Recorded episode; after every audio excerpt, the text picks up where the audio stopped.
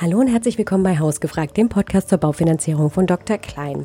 Mein Name ist Anna Kommens und heute geht es bei uns um das Thema Zusatzsicherheiten und wie Sie die Baufinanzierung auch in schwierigen Zeiten noch möglich machen können. Und dazu habe ich meinen Kollegen, den Spezialisten für Baufinanzierung in Freiburg, zu Gast Henrik Prüß. Hallo Henrik. Hallo Anna, danke für die Einladung. Ja, schön, dass du heute dabei bist. Henrik, warum sind denn Zusatzsicherheiten überhaupt interessant? Zusatzsicherheiten sind immer dann interessant, wenn der Kunde wenig oder kein Eigenkapital hat. Dadurch erreichen wir einfach, dass der Kunde eine deutlich bessere Kondition bekommt oder dass die Finanzierung überhaupt darstellbar wird.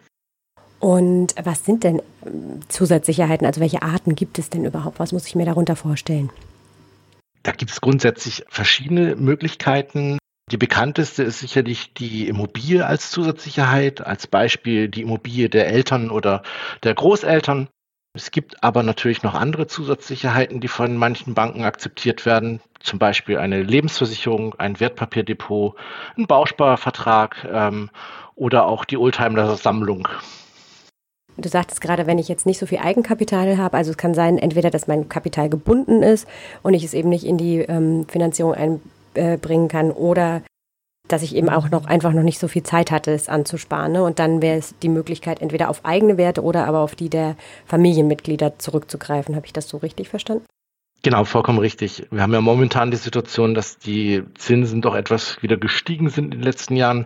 Und so haben wir einfach oft auch eine Möglichkeit für junge Familien überhaupt diesen Traum von der eigenen Immobilie zu verwirklichen, indem die Familie Zusatzsicherheiten stellt. Aber nicht zwingend eben ihm Geld direkt einbringt, sondern eben in Form einer Sicherheit, die bereits vorhanden ist.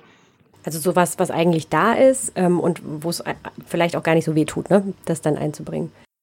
Richtig, weil die Immobilie wird ja oft von den Eltern oder Großeltern als Beispiel selber bewohnt und ähm, ja, sie können ihren Kindern damit sehr helfen, wenn sie diese Immobilie einfach ähm, als Sicherheit zur Verfügung stellen, weil sie müssen keinen zusätzlichen monatlichen Beitrag oder so leisten, sondern einfach nur diese Sicherheit zur Verfügung stellen und dadurch ähm, reduziert sich deutlich die Kondition für die Kunden.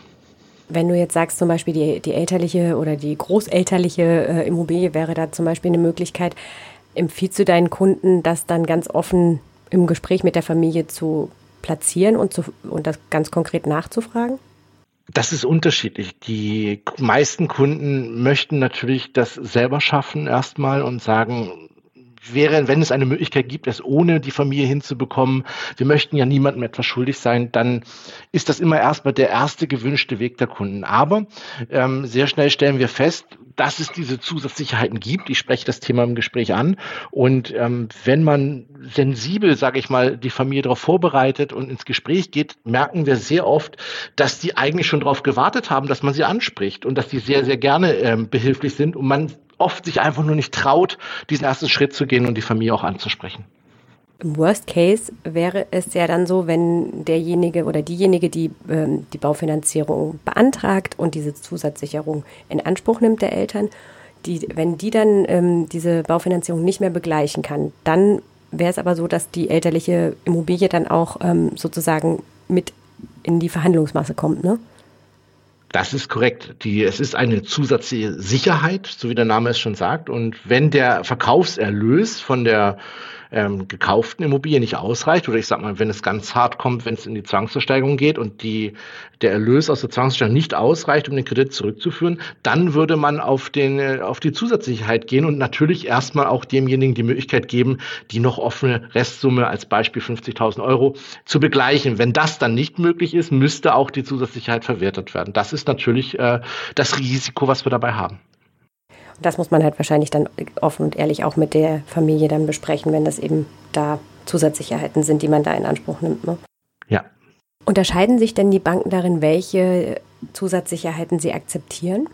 Ja, wir können recht einfach ausdrücken, dass die, ich sag mal, die regionaleren Banken, die Volksbanken, die Sparkassen, dass die eher bereit sind, auch zum Beispiel ein Depot oder eine Lebensversicherung zu beleihen, einen Bausparvertrag. Bei den Direktbanken ist es so, dass die fast ausschließlich ähm, eine Immobilie als Zusatzsicherheit akzeptieren. Ne? dass der als einfach ein vorgegebener Prozess ist. Die wollen sich auf ein, eine Richtung konzentrieren und das ist auch die Praxis. Also 99 Prozent äh, der Zusatzsicherheiten, die eingebracht werden, ist in Form einer Immobilie bei uns. Und noch eine Nachfrage, wenn du sagst, ähm, Bausparverträge oder ähm, Lebensversicherung, müssen dann die Verträge der DarlehensnehmerInnen sein oder ist das, ähm, können das auch elterliche Policen sein? Nein, das können natürlich eben äh, äh, Verträge sein, die auf den Sicherheitengeber, die auf die Sicherheitengeber laufen. Ne? Also ich, ich könnte auch eben meine Mutter fragen, ob sie ihre Lebensversicherungspolice mir als Sicherheit gibt. Genau, da muss dann aber entsprechend eben auch schon ein interessanter Beitrag eingespart sein, damit das für die Bank überhaupt interessant wird. Wie bewerten denn diese Banken Zusatzsicherheiten? Welchen Effekt haben sie denn? Ich möchte mal ein Beispiel machen. Die Banken geben ja unterschiedliche Zinskonditionen raus, je nachdem, wie hoch man eine Immobilie beleiht. Wenn ich ja eine Immobilie zu 100 Prozent finanziere, dann bin ich in der Regel im, im eher schlechteren Konditionsbereich. Nehmen wir mal als Beispiel die 4,5 Prozent Sollzins. Wenn ich jetzt eine Zusatzsicherheit mit einbringe, dann kann ich natürlich entsprechend den Zins dadurch verbessern äh, und kann sogar bis in den besten Zinsbereich kommen, weil einfach die Werte der beiden Immobilien zusammengerechnet werden und das Darlehen ins Verhältnis gesetzt wird. Und wenn eben diese Zusatzsicherheit einen entsprechenden Wert hat, kann ich dadurch erreichen, in den bestmöglichen Zinsbereich zu kommen und dann sprechen wir vielleicht von einem Zins von noch äh, 3,8 Prozent oder 4 Prozent. Reden wir jetzt von so einer äh, Zinsbindung von zehn Jahren ungefähr? Das ist jetzt mal ein Beispiel mit zehn Jahren. Ich habe auch noch ein konkreteres Beispiel dabei. Wie sieht das aus? Okay, ziehen wir gerne vor. Ich habe mal heute einen, einen, klassischen Kunden vorbereitet, den wir hier auch so im Büro öfter antreffen. Wir haben ein, ein Ehepaar mit zwei Kindern. Beide ähm, sind gut verdienend. Also wir reden hier über ein, ein Haushaltsnettoeinkommen mit 8000 Euro inklusive dem Kindergeld. Die Kunden möchten ein Reihenhaus oder eine Doppelhaushälfte hier in Freiburg kaufen. Da liegen wir bei einem Kaufpreis tatsächlich von etwa 800.000 Euro. Gehen davon aus, dass die Kunden so Mitte 30 sind, ähm, noch ungefähr 30 Jahre bis zum Rentenbeginn haben und sie haben auch schon etwa 100.000 Euro Eigenkapital angespart. Von diesem Eigenkapital verwenden wir einen Großteil für die Begleichung der Kaufnebenkosten. Einfachheitshalber mal hier mit 10 Prozent angesetzt. Das heißt, 80.000 Euro würden auf die Kaufnebenkosten entfallen und der gesamte Kaufpreis von 800.000 Euro müsste finanziert werden. Wenn wir diese 100% Kaufpreis finanzieren, dann bekommen wir aufgrund des guten Einkommens der Kunden tatsächlich Banken, die das auch ohne Probleme begleiten. Wir sind jetzt hier, Stand heute habe ich mal nachgeschaut, in diesem Beispiel bei 2% Tilgung bei einem Sollzinssatz von ziemlich genau 4%. Das entspricht einer monatlichen Rate von 4.000 Euro. Genau die Hälfte des Familieneinkommens und das ist schon sehr hoch. Schon stattlich, ne? Ja. Wenn wir hier eine Zusatzsicherheit mit einbringen, als Beispiel die Immobilie der Eltern, wir gehen jetzt hier von einem abbezahlten Einfamilienhaus im Umland von Freiburg aus mit einem Wert von 700.000 Euro, dann könnten wir dort eine Zusatzsicherheit eintragen, kommen so in einen 60-prozentigen Beleihungsauslauf und nicht mehr auf 100 Prozent Beleihung. Und der Zins reduziert sich von 4 Prozent Sollzins auf 3,61 Prozent. Und wir haben dann nur noch eine Rate bei 2% Tilgung von 3.740 Euro. Das heißt, wir sparen im Monat 260 Euro Rate ein, die die Kunden nicht für Zinsen aufbringen müssen. Wenn man das nochmal auf diese lange Laufzeit ja auch sieht, ne, die ja so eine Baufinanzierung in der Regel läuft, ist das ja schon sehr beachtlich. 31.200 Euro auf zehn Jahre. Ne? Und das ist Geld, was die Kunden natürlich entweder zusätzlich in die Tilgung investieren können oder einfach weniger im Monat ausgeben müssen, um mehr auch in der Haushaltsrechnung fürs Leben übrig zu haben. Weil, sind wir ehrlich, 3.740 Euro im Monat für ein Haus ist immer noch sehr viel Geld. Wann empfiehlst du denn deinen Kunden, äh, so eine Zusatzsicherheit einzubringen? Eigentlich immer dann, wenn es sinnvoll ist und wenn es vor allem möglich ist. Also wenn der Kunde 50 Prozent Eigenkapital mitbringt oder selber genug eigene Sicherheiten hat, dann ist es meistens gar nicht hilfreich. Oder wenn der Kunde mehrere Immobilien hat, die aber bereits schon äh, zum gewissen Teil beliehen sind, dann ist es recht schwierig, die zu verwenden. Aber immer wenn ich diese Situation habe, dass ich eigentlich relativ wenig Eigenkapital einsetze, äh, dann hilft es uns umso mehr eine Zusatzsicherheit der Bank anzubieten. Und dann macht es wahrscheinlich immer Sinn, das gegenüberzustellen. Ne? Also diese, wie du es jetzt gerade gemacht hast, zu sehen, Mensch, das sind, ich glaube, es waren jetzt 0,3 Prozent Zinsunterschied, ne? Ja, in diesem Beispiel waren es fast 0,4 sogar. Jetzt sagtest du gerade, wenn man auch mehrere Immobilien hat, das heißt, man kann auch die eigene Immobilie, die dann im besten Fall aber schon abbezahlt sein muss, einbringen? Das ist der Idealfall natürlich, ja. Und wenn sie beliehen ist zum, oder noch nicht ganz abbezahlt ist, sagen wir so, dann ähm, ist es schwieriger, sie einzubringen oder gar nicht möglich. Das ist so ein klassisches Beispiel. Zum Beispiel, man hat selber eine Immobilie gekauft oder gebaut Lassen wir mal das Beispiel vor zehn Jahren sein. Jetzt hat man inzwischen eine, eine Tochter oder einen Sohn, der gerne studieren möchte. Nehmen wir mal als Beispiel in Heidelberg. Und dann gibt es natürlich die Möglichkeit, dass man entweder eine Wohnung dort mietet, was recht schwierig ist, oder eine Wohnung vielleicht auch kauft und als Kapitalanlage dann auch später weitervermietet oder auch wieder verkauft. Und da hilft natürlich die eigene Immobilie, die dann schon zum Großteil abbezahlt ist, genauso als Zusatzsicherheit gut aus, dass man die verwenden kann. Das heißt, wenn ich jetzt als Beispiel eine Immobilie habe, wieder mit dem Wert 800.000 und ich habe noch 250.000 Euro Restschuld, dann kann ich die sehr wohl auch einer Bank als Sicherheit anbieten. Idealerweise würden wir natürlich erstmal mit der Bank sprechen, die bereits im Grundbuch drinsteht und versuchen mit dieser Bank eine Lösung zu finden. Aber natürlich vergleichen wir auch da den Markt, ob es nicht eine andere Bank gibt, die sich an zweiter Stelle auch ins Grundbuch eintragen möchte mit einer Sicherheit. Und was ich jetzt so ein bisschen verstanden habe, äh, war, dass du sagtest, dass aber der Wert der Immobilie und die Darlehenshöhe, dass das schon auch in einem gewissen Verhältnis stehen muss. Ne? Was jetzt nichts bringt, ist, wenn man eine Immobilie hat, die halt sehr wenig wert ist vielleicht ähm, und aber eine sehr, eine sehr hohe Darlehenssumme hat, dann ist es wahrscheinlich marginaler die Auswirkung, wenn man das dann als Zusatzsicherheit einbringt.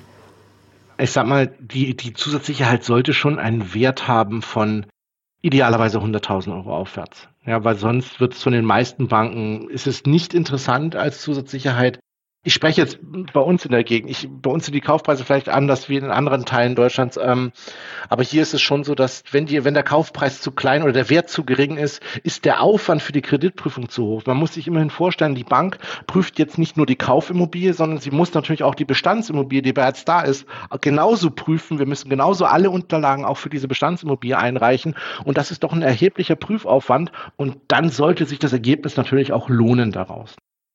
Gibt es denn Dinge, auf die man achten sollte, wenn man Zusatzsicherheiten einbringt? Oder gibt es noch andere Nachteile, auch die wir besprochen, als die, die wir besprochen hatten? Wir hatten ja gesagt, es kann sein, dass wenn es zu einer Zwangsversteigerung kommt etc. Ähm, aber gibt es darüber hinaus noch Dinge, auf die man achten sollte? Ja, es gibt ein paar Punkte, wo man sich gut überlegen sollte, ob man diese Zusatzsicherheit einsetzt. Als Beispiel, der Klassiker ist wirklich, die, die Eltern stellen eine Immobilie zur Verfügung. Jetzt hatte ich gerade vor kurzem, vor ein paar Wochen Kunden bei mir, die mir dann in einem Nebensatz erwähnt haben, dass die Eltern eigentlich planen, nach Mallorca auszuwandern und äh, sich dort zur Ruhe zu setzen. Es ist noch nicht ganz klar, wann das passieren soll, aber es wird auf jeden Fall in den nächsten Jahren passieren.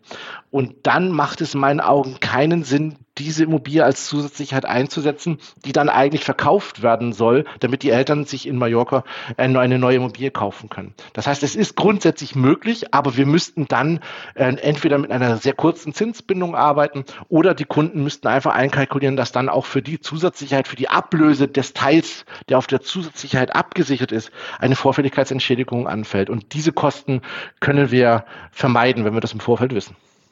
Wenn ich jetzt nochmal so zusammenfasse, was ähm, du gesagt hast, dann ist es so, dass als Zusich Zusatzsicherheiten Immobilien gelten. In den allermeisten Fällen, sagtest du, sind es Immobilien. Es können aber auch Lebensversicherungspolicen oder ähm, Bausparverträge sein, sowohl die eigenen als auch die von Verwandten. Gehen eigentlich auch Freunde? Ist, das, ist ein Ver ähm, Familienverhältnis eigentlich relevant? Na, es, wir brauchen kein Familienverhältnis. Theoretisch kann es auch ein, ein, eine dritte Person sein, Freunde, Bekannte. Ähm, wichtig ist nur, dass die Immobilie sich, wenn Sie eine Immobilie als Zusatzsicherheit einsetzen, dass diese sich in Deutschland befindet. Genau, also diese verschiedenen Möglichkeiten gibt es. Ähm, jetzt äh, sagtest du nochmal, dass es eher so äh, richtig sinnvoll ab 100.000 ähm, also dass der Wert mindestens 100.000 Euro betragen sollte der Immobilie, damit sich ähm, für die Bank das überhaupt rentiert und dass es sich auch einen merklichen Unterschied macht. Du hast uns ein sehr nachdrückliches Rechenbeispiel mitgebracht, ähm, was wir auch nochmal in den Show Notes verlinken und was es auch äh, in dem Podcast-Artikel auf unserem Blog geben wird, wo man nochmal nachgucken kann. Da war der Zinsunterschied fast bei 0,4 Prozent. Und äh, du sagtest auch, man kann auf jeden Fall in die ins Gespräch mit den Eltern gehen oder mit äh, Menschen, wo man weiß, da gibt es eine Immobilie, die könnten einem da unter die Arme greifen, wenn man eben nicht genügend Eigenkapital hat. Und dann ganz offen darüber reden, welche Vor- und Nachteile das mit sich bringen würde. Denn ein paar Nachteile, hast du gesagt, gibt es auch. Denn ähm, es könnte eben äh, sein, dass man, da, also es ist ja wirklich eine Sicherheit und diese Sicherheit äh, möchte die Bank ja für den Fall, dass, dass man den Kredit nicht bedienen kann. Und dann ist man da eben auch mit ähm, in der Haftung. Und ähm, der Zeithorizont ist halt auch wichtig, habe ich jetzt verstanden, dass man, wenn man so eine Zusatzsicherheit mit einbringt, dass das dann auch nachhaltig geschieht und nicht ähm, in den nächsten ähm, Monaten, Jahren dann vielleicht was anderes mit dieser Immobilie, die eingebracht wurde, passieren soll, wie zum Beispiel doch ähm, Verkauf. Habe ich noch was vergessen? Also ich würde den Zeithorizont jetzt auf zehn Jahre setzen bei der Zusatzsicherheit, weil nach zehn Jahren hat man ja immer die Option, die Finanzierung entsprechend neu zu gestalten. Und ähm, deswegen würde ich auch da die Zusatzsicherheit auf zehn Jahre an, auslegen, weil nach zehn Jahren benötigen wir oft für die Anschlussfinanzierung auch keine weitere Zusatzsicherheit mehr, weil wir die Kunden schon einen Großteil des Kredites bis dahin oder einen Teil des Kredites schon getilgt haben. Und das andere, was mir noch wichtig ist, ich biete immer meinen Kunden an, dass sie doch für den Zweitermin gerne die, die Eltern, die Großeltern, den Sicherheitengeber letztendlich mitbringen, dass ich einfach die, auch die Ängste nehmen kann. Weil das sind natürlich auch viele Fragen von Seiten dieser Sicherheitengeber und ja, es ist immer am besten meiner Erfahrung nach, wenn alle mitkommen, sie wir uns an einen großen Tisch setzen bei uns im Besprechungsraum und diese Punkte einfach Schritt für Schritt in Ruhe durchsprechen. Und du erlebst es dann auch in der Praxis oft, dass es wirklich ähm, so ein Möglichmacher ist, diese Zusatzsicherheit, dass sich dann Menschen, gerade du hast gesagt, im, im, Süden Deutschlands, gerade bei euch da in Freiburg, sind natürlich die Immobilienpreise auch nochmal extrem hoch. Die, du sagtest es eben auch gerade nochmal, die Zinsen sind gestiegen. Und da macht es ja einen Unterschied, wie du auch eben mit dem Rechenbeispiel nochmal belegt hast. Und ist es dann manchmal das Zünglein an der Waage? Also bei uns ist es so, dass wir sicherlich bei den Eigennutzern aktuell mindestens ein Drittel mit Zusatzsicherheiten finanzieren. Und das ist, äh, wird immer mehr. Es ist ein absoluter Möglichmacher. Ganz vielen Dank, dass du dein Wissen mit uns geteilt hast. Gern geschehen. Vielen Dank für das nette Gespräch. Ja, das hat mich auch wirklich überrascht, dass ein Drittel äh, der Baufinanzierung bei Henrik im Büro mit Zusatzsicherheiten mittlerweile vereinbart werden. Wir hoffen, die Folge hat euch gefallen und ihr habt genauso viel gelernt wie ich. Ich wünsche euch einen schönen Tag und freue mich, wenn ihr Themenvorschläge oder Lob und Kritik an hausgefragt.derklein.de schreibt. Alles Gute und bis zum nächsten Mal.